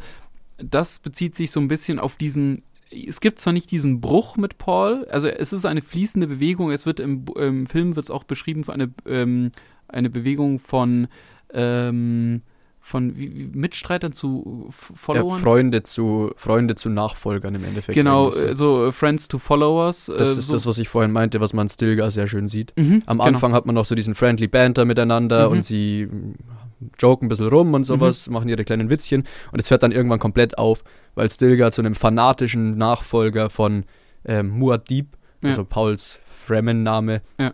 wird, der dann zu so einer gottgleichen Figur ja. aufgeschwungen wird. Genau, und das ist das, wo mir so ein bisschen der Punkt gefehlt hat. Also im Film, im, im Buch ja wohl auch, äh, ist es so, dass sich eigentlich die ganze Handlung äh, des ersten Films jetzt hat äh, und der, also wo, wo praktisch dieses Spice geharvestet wird, das ist eigentlich nur auf der Nordhalbkugel äh, auf ja. Arrakis. Die Südhalbkugel also gilt so als unbewohnbar, beziehungsweise da wohnen nur so ein paar hartgesottene Fremen. Und also ein paar ist gut, aber es sind so, wie, wie viel ist es, 20 Millionen? Ja, also es sind so schon viele. Mehr. ähm, aber diese, äh, diese Fremen, das sind halt harte Fanatiker und deswegen hat äh, Paul auch durch seine Vision, die er auch schon im ersten Teil hat, natürlich eine Riesenangst dahin zu kommen, weil wenn sie, also wenn sie ihn als diesen Messias äh, annehmen, dann werden sie im Zweifel halt diesen Krieg über die Galaxis bringen. Das ist ja das, wovor er so eine große Angst hat. Und Im Endeffekt ist der Mechanismus, warum der Krieg über die Galaxis gebracht wird, ja eigentlich, Paul Atreides verspricht den Fanatikern, dass sie den Planeten terraformen. Ja. Das Grün zurück auf Arrakis bringen und eine paradiesische Welt auf Arrakis erschaffen. Mhm. Dafür braucht er die Macht, das zu tun, weil es ist teuer ohne Ende. Mhm. Und um diese Macht zu kriegen, also er muss diese Macht kriegen, damit er selber nicht, den, nicht abgemurkst wird von den Fremen, weil er der falsche Messias ist. Das bedeutet, er muss die Macht erstreiten, der Landsrat ist dagegen und dann gibt es eben Krieg in der ganzen, in, ja. in der ganzen Galaxie. Genau. Und also er hat den ganzen Film, das wird immer wieder angesprochen, dass er Angst hat oder sich weigert, in den Süden zu gehen. Ja. Es gibt dann auch äh, die Mutter gerade, die, also seine Mutter, die immer sagt, so, ja, du musst in den Süden kommen. Das meinte ich mit so Plot-Device mehr. Genau. Und du musst sie, äh, musst praktisch diese Leute äh, für, für äh, House of Atreides kämpfen lassen genau. und so weiter. Und er sagt immer, nee, kann er nicht machen, weil äh, dann passiert hier ein riesen Blutbad. Also er scheut immer davon, davor zurück, also diese, diese Prophezeiung, die auf dem Planeten gesät wurde, von wegen, es wird der, ähm, der Mahdi äh, mhm. kommen, also der, der Erlöser mhm. im Endeffekt als Sohn einer oder als Kind, ich glaube, ist es nicht, na doch, ein Sohn einer Bene Gesserit, mhm. einer Reverend Mother, wie es ja Lady Jessica ist. Das ist eine von den ähm, Bene Gesserit gesäte Erzählung, Legende mhm. quasi, so als Failsafe für den Fall, dass mal eine von ihnen da strandet. Und, ähm, und, und eben quasi ähm, Propaganda als Hilfe benötigt, die man dann ausnutzen kann. Und ähm, in diesem Bene Gesserit Training ist Lady Jessica ja vollends drin. Und mhm. das bedeutet, sie scheut auch nicht, nicht davor zurück, das auszunutzen. Paul mhm. aber schon. weil er mit Precognition so ein bisschen mit diesen ganzen Spice-Träumen die Zukunft so vage sehen kann Genau. und merkt so, "Äh, da kommt was. Genau, und äh, was mir so ein bisschen zu schnell dann ging, war, dass Paul die ganze Zeit gesagt hat, nee, nee, nee, Süden mach mal nicht. Und dann, ja, fuck it, ich geh jetzt in den Süden. Ja, ja, ja. Und dann ist er so, im Prinzip, also ich habe diesen Moment bei ihm nicht Im gesehen. Endeffekt geht da, es ist eine Szene, wo er sich dann entscheidet. Er sagt in der Szene davor noch, Ja. ich gehe da nicht hin, dann kniet er sich auf den Boden, redet kurz mit, äh, mit sich selbst und mit Jamis, also Mhm. als die Personifikation seiner Visionen irgendwie, Ja. und dann sagt er, ja, fuck it, we ball. Genau, und das ist mir ein bisschen zu schnell gegangen. Plus, es gab so am Anfang so ein paar Stellen, wo er so bei den Fremen ankommt, deren Kultur lernt, und dann auf einmal sind sie in einem Kampf äh, gegen so einen Spice Harvester-Ding. Und da hätte mir einfach eine Szene gefehlt, wo er zurückkommt in diesen Unterschlupf oder sowas und wie sie dann losziehen. Hey, wir haben eine, unsere erste, du hast, kommst Ja. auf deine erste Mission mit, keine Ahnung, sowas. Das, das, sowas, das waren so diese klitzekleinen Dinger, wo Diese ich gesagt hab, Connector-Szene. Genau, diese. Connector-Szenen, die hätte ich mir so ein bisschen mehr gewünscht noch. Und ich meine, der Film ist sowieso fast drei Stunden lang, das hätte das Ding jetzt auch nicht mehr fett Das gemacht. stimmt, ja. Also hätte man da einfach dem Ganzen so fünf, zehn Minuten maximal insgesamt überall einfach so ein bisschen das unter ausfleischen. Und das hätte man durchaus, finde ich, sinnvoll nutzen können, weil ähm, Shani eine viel größere Rolle im Film äh, spielt als im Buch, wie Ja. du gemeint hast.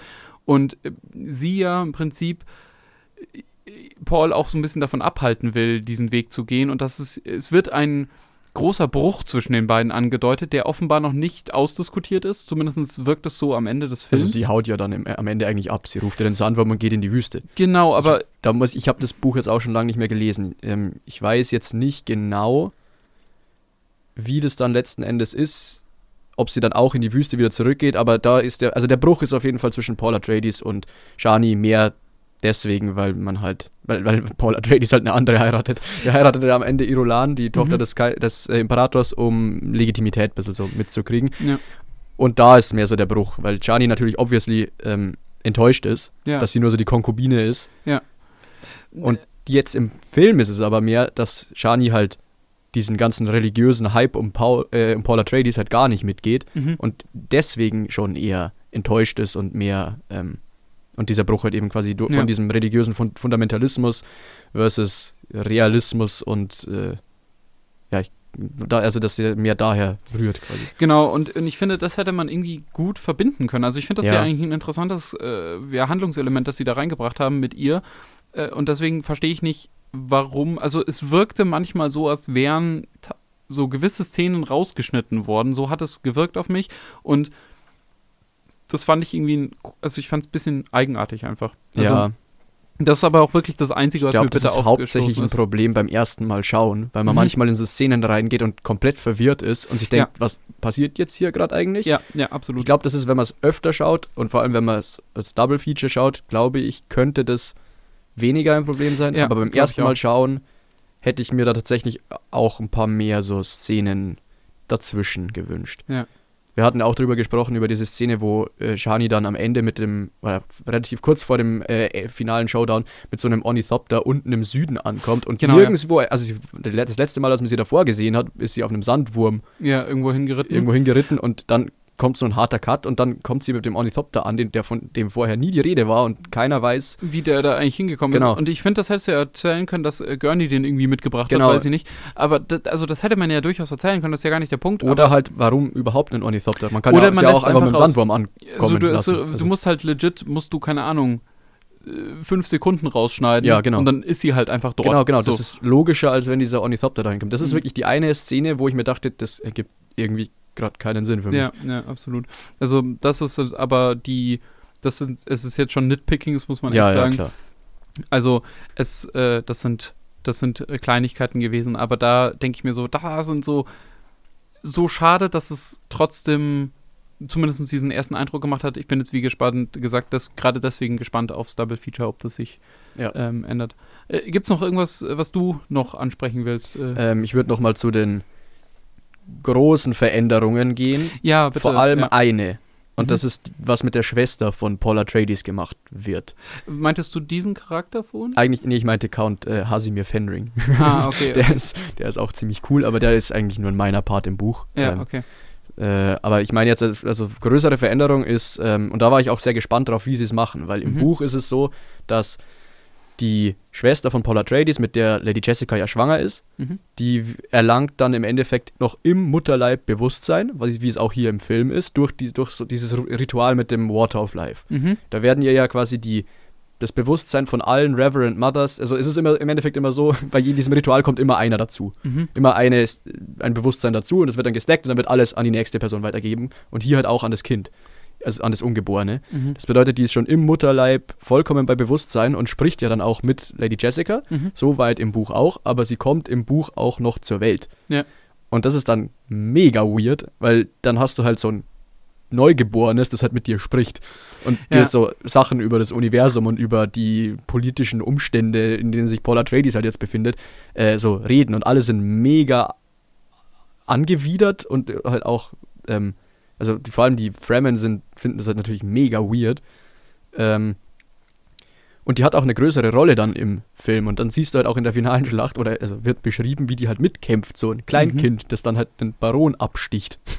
Okay. Das ist, und das ist so, das ist, da, da bin ich beim Lesen gesessen und dachte mir so, wie wollen sie das machen? Das ist doch mega weird. Wie mhm. kannst du das machen? Und im, im Film wird es ja ganz anders gemacht. Erstens kommt sie nicht zur Welt und zweitens ist sie, also sie bleibt, also sie, sie ist so ein Gesprächspartner die ganze Zeit für Lady Jessica. Ja, ja.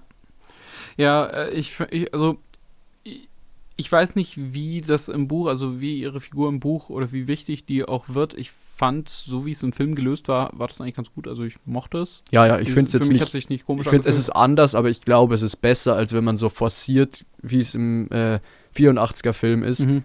ähm, so eine weirdes Mash-up macht aus mhm. Kind und Erwachsenem. Mhm. Ich glaube, das ist besser, man macht so und lässt es halt einfach ein bisschen raus. Ja. Ähm, aber das ist so der größte, die größte Veränderung, die ich erkannt hätte. Mhm. Es gibt natürlich noch ein paar kleinere, ein paar Charaktere, wie zum Beispiel Count Fenring wurden rausgestrichen, aber mhm. das sind so, das sind auch im Buch so kleine Rollen, dass man die rausstreichen kann, ohne dass es groß was verändert. Ja. Gut, ähm, anderer wichtiger Punkt, wir haben ja vorhin schon über die Bildgewalt geredet äh, und da ist natürlich das Finale ganz wichtig. Also mhm. das ist vielleicht auch was, was man sagen kann. Der Film ist schon so ein Slowburn, also gerade die erste Hälfte ist ja natürlich so total ruhig bei diesem ja. ganzen Fremen-Zeug. Und dann äh, zieht's, was ich vorhin gemeint habe, dass es dann so richtig knallt, dann zieht so richtig an und dann kommt so Schlag auf Schlag auf Schlag ja, genau. auf Schlag. Und da hätte ich mir eben, wie gesagt, ein bisschen mehr so. Das ist aber im Buch auch so tatsächlich. Das, das glaube ich, aber das, äh, also wie gesagt, das, ich glaube, dass es im Buch vielleicht besser funktioniert, weil da hast du es halt an einem Stück und deswegen bin ich jetzt eben gespannt aufs Double Feature. Aber dieses große Finale fand ich also ich finde, die Neville Neuf hat da in gewisser Weise so Erwartungen ein bisschen unterwandert, würde mhm. ich sagen. Also man hat diese richtig riesigen Bilder und diese geilen Schlachtpanoramen, aber es wird eben nicht, es wird nichts irgendwie doppelt gezeigt oder es wird nicht irgendwie, es wird sich nicht so ergötzt an diesem ja. ganzen. Äh, Dieses Abschlachten, wie es noch im ersten ja. Teil war, das sieht man bei den Sadoka ein bisschen. Ja. Also die Sadoka, die werden schon hart rangenommen auch. Mhm.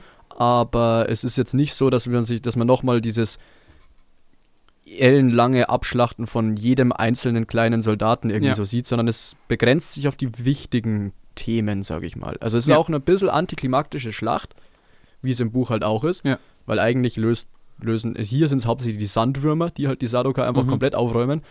Und wie ist das im Buch? Im Buch ist es mehr der, also ich habe, sie kämpfen auch mit Sandwürmern, aber im Buch ist es mehr der Sandsturm. Ah, ja, also da okay. kommt ja, ein, es heißt Great Grandmother of a Storm, mhm. heißt, hieß es im Film jetzt. Ich glaube, es heißt im Buch auch. Also ein gigantischer Schnee, äh, Schneesturm, ja. Ein gigantischer Sandsturm, der dann eigentlich die, die eigentlich sicheren Truppen der Sadoka dadurch überrascht, dass Paul Atreides halt mit einem atomaren Erstschlag mhm. einfach eine gesamte Mountain Range vernichtet und dann ja. hat der ähm, Sandsturm die Möglichkeit da durchzuziehen und der reibt sie dann eigentlich komplett auf. Ja, ja ich, ganz kurz, weil du gerade das Atomwaffenarsenal angesprochen hast, ich fand, das war eigentlich eine ganz coole Szene, wo sie dann diese Atomwaffen finden. Aber ich finde so, sie haben so an, anscheinend, das sagen sie auch so, an einem relativ offensichtlichen ja. Punkt haben sie das hingepackt, weil dann, da sucht man nicht danach. Aber dann baut doch nicht so ein riesiges Atreides-Siegel auf diese Tür drauf. Also, das dachte ich mir auch. Also, ja. so, dann macht doch da, keine Ahnung, macht so eine Steinoptik ja, oder sowas, genau. dass man das Teil nicht sieht ich oder dachte so. mir auch so, der, äh, der, der, der, was ist der Falke von Atreides? Der ist schon ein bisschen, ein bisschen sehr ja, on the nose. Ja, so, die, die, hätten so ein paar Zwerge gebraucht, die das so fast stecken. Wirklich so. Ah, ja, aber, ähm, Nee, äh, ja, aber insgesamt, ich finde, dass äh, gerade also das Finale, man hat so, man hat dieses riesige Schlachtfinale, aber dann eigentlich finde ich das Finale, das fast noch ein bisschen härter slappt, ist tatsächlich dann der der Knife Fight, der, der Finale, so cool. der auch ein bisschen so eine Spiegelung zum ersten Teil ist, der ja auch auf so einen Messerkampf endet. Genau. Und im ersten Teil fand ich den so, ich fand ihn ganz cool, der hat Spaß gemacht, also ich fand es auch gut choreografiert und alles. Aber der zwei, also der jetzt im zweiten Teil, also das ist, ich habe noch nie, glaube ich, was gesehen, was so also so eine, also diese Schläge, das hatte so eine Gravitas, das ja. hat so richtig wehgetan, ja, das genau. sich anzuschauen. Ich fand, das war richtig geil. Es war alles so schnell, es war so, ja. also es war, es war ein richtig schneller Kampf, aber trotzdem die Hits hauen richtig rein. Ja, und, und ich finde es mega nice. Und Austin Butler ist auch einfach so ein krasses Viech, ja. wieder den da, also wow. Ich war wirklich, äh, war, ich war wirklich hin und beeindruckt. Weg, ja, ich fand es so auch Spaß so gemacht. toll. Also, ähm, ja. Und es ist nicht so, also die Kämpfe generell in dem Film sind alle immer ziemlich schnell vorbei. Also es sind immer so ja. zwei Hits und dann ist jemand down, ja. weil die Hits halt quasi platziert werden. Ja. Also du streckst deine Gegner halt im Endeffekt mit einer Combo nieder. Und hier ist es halt so lang gezogen. Und ich glaube, genau das macht es auch aus, weil du hast immer, du, hast, du kriegst so angeteased, was eigentlich passieren kann. Auch dadurch, dass Fade Rother so prominent in diesem Gladiatorenkampf eingeführt wird, siehst du, was der machen kann. Der schlachtet seine Gegner alle im, im Endeffekt sofort ab. Ja, und das Ding ist halt, äh, ich finde auch dort, also was du gerade mit diesem Gladiatorenkampf angesprochen hast, also mega geile Inszenierung zum einen, diese ja, Schwarz-Weiß, richtig so toll. Cool, wirklich so ein, so ein nices Visual einfach, ja, diese äh, Entsättigung. Richtig nice, aber äh, fand dort was auch, also ich fand, dass dieser Teil sehr langgezogen war und so ein bisschen sich am Anfang so ein ja. kleines wenig wie so ein Fremdkörper fast angefühlt mhm, hat in dem das Film. Das ist das Kapitel im Buch auch. Ja, und ich finde, also vielleicht wäre es geschickter gewesen, das relativ an Anfang zu packen, weil es kommt so das nach dem ersten Drittel wär, oder so. Das, das wäre dieses, äh, wo ich überlegt hätte, vielleicht den Cut zu setzen. Also ah, mhm im Buch ist es dann eben so, ähm, sie kommen zu den Fremen, dann gibt es mhm. diesen Kampf und dann gibt es eben diesen Zeit, so einen Zeitsprung. Ja. Und das, der Zeitsprung endet dann quasi, oder also der, der neue Part des Buchs beginnt mit diesem Gladiatorenkampf. Man, mhm. sieht, man ist erst wieder bei Fade Rother und dann kommt man wieder zurück zu Paul Atreides und fragt sich während dem Kampf die ganze Zeit, warum erzählen die mir das? Was passiert mhm. gerade mit Paul? Ja, wäre vielleicht, ja, ja, wäre vielleicht fast geschickter gewesen, weil du dann ähm, auch, wie gesagt, für dieses, dieses hinten dran noch ein bisschen mehr Zeit gehabt Aber dann, einfach. was ich dann, ich weiß nicht, ob mir das besser gefallen hätte, weil ich muss sagen, dass du dann halt mit diesem Zeitsprung im Endeffekt den kompletten, die komplette Introduction bei den Fremen für Paul Atreides so ein bisschen verlierst. Ja, oder man macht's, man, also äh, spielt so eine wichtige Rolle, ob man diesen Kampf einfach während dem Ganzen sieht, also dass man ja, nee, eigentlich vor nicht. dem Ganzen, also dass es vielleicht einfach damit startet tatsächlich, dass du so den Bad Guy einführst und dann und dann zeigst du, was mit Paul Atreides ja. ist. Oder du, keine Ahnung, du kannst diese Anfangssequenz mit Paul Atreides und seiner Mutter und so, wie sie da mit diesem, mit diesem Hügel und so, das zeigst du alles noch und dann kommt eigentlich dieser Hardcut schon, also keine Ahnung, kannst du kannst ja so erzählen, dass, ähm, dass sich hier bei den Hakonnen dann so irgendwer darüber aufregt, äh, die haben schon, die haben schon wieder irgendeinen, wir haben schon wieder den Kontakt zu irgendeinem unserer Landungsboote da verloren. Kann doch nicht sein, was sind das eigentlich für welche? Und ähm, dann, keine Ahnung, dass der Baron schon sagt so, ja, ey, hier, äh, du hast, Raban, du hast es hier nicht im Griff. Ich äh, schicke jetzt mal jemanden her, der ein bisschen Ahnung von der Scheiße hier hat und dann schickt er eben nach ihm und dann kannst du ihn ja einführen. Ja. Also, dass man, das wäre vielleicht. Das wäre smoother gewesen. Mhm. Ich finde es aber irgendwie auch nice, dass man so beim Schauen vom Film dasselbe Gefühl hat wie beim Lesen vom Buch, weil das ist halt in der Mitte vom Buch wird so mhm. dieses random Kapitel über Gladiatorenkampf mit Fate Rother mhm. äh, eingeschoben und du denkst so, hä, warum? Ja. Aber äh, wie gesagt, im Film selbst dachte ich, ah, okay, weird, dass das jetzt halt so, das wirkt so, so, so, so, so komisch, jetzt hat er so reingebastelt. Äh, aber ich finde alle diese Sachen, also während dem Film hatte ich öfter das Gefühl, so, ah, okay, hä, da bin ich noch nicht ganz so zufrieden, aber das sind alles Klammern, die alle wieder geschlossen werden. Ja. Und zwar richtig, richtig schön. Und deswegen bin ich dann am Ende auch mit einem super guten Gefühl aus ja. dem Kino gegangen, weil ich das Gefühl hatte, nee, jede Sache hatte so seine Berechtigung, warum war die da drin und die wurde dann irgendwie auch aufgelöst. Nee, also wie gesagt, ich bin, ich bin hin und weg. Ich freue mich jetzt schon auf Sonntag und keine Ahnung, auf jeden weiteren Kinobesuch. Also es ist wirklich toll. Hast du noch irgendwas zu Dune? Sonst äh, können wir wegen mir auch einen Haken hintermachen. Das sollte ja eigentlich ein Ersteindruck machen, äh, sein. Wir sind jetzt bei nicht ganz eineinhalb Stunden, also eine Stunde 20 Minuten. Äh, wir schneiden wahrscheinlich noch ein bisschen. Ähm, aber hast du noch irgendwas? Sonst können wir, wenn du willst, da jetzt halt auch ein einen Cut setzen. Es ist wieder so wie vorher. Ich habe noch so viel, aber dann reden wir hier vier Stunden drüber. Es gibt so viel zu erleben in diesem Film. Schaut ihn euch unbedingt im Kino an. Ja. Ich habe so Lust auf dieses Double Feature. Ja. Ähm, ich, wie gesagt, ich habe heute überlegt, ob ich ihn nochmal anschauen soll eigentlich, weil ich einfach, weil ich es nicht erwarten kann, einfach wieder dieses Erlebnis zu haben, Mhm. mich reinzusetzen und einfach dieses Universum so immersiv, wie es jetzt auf die Leinwand gezaubert wurde, nochmal zu erleben. Ja. Und ich glaube, mehr kannst du dir fast nicht wünschen. Alles Meckern, was wir jetzt hier hatten, ist so auf hohem Niveau einfach. Ich bin Mhm. so glücklich, dass es nicht verkackt wurde. Ja, voll. Voll. ich hatte echt schon Schiss. Ähm, aber es ist einfach, es ist so nice, auch mal für Fandom belohnt zu werden. Ja, absolut, absolut. Also gerade in Zeiten, wo, sage ich mal, die Blockbuster oft so Ja. Rohrkrepierer sind, das ist es nicht. Äh, das ist wirklich ganz, ganz groß und ich, wie gesagt, freue mich auf weitere Kinobesuche. Ja. Gut, dann äh, danke fürs Zuhören. Wir sparen uns heute mal das Ganze mit, was hast du zuletzt geguckt? Wir haben uns nämlich zuletzt Dune angeschaut und äh, als nächstes schauen wir wahrscheinlich auch wieder Dune.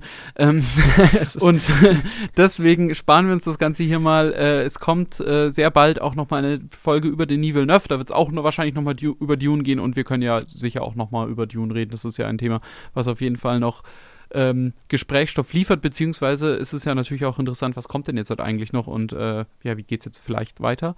Ähm, da kann man ganz viel sicher noch quatschen. Deswegen vielen Dank fürs Zuhören. Damit sagen wir Tschüss und wünschen euch viel Spaß im Kino, viel Spaß beim Filmeschauen.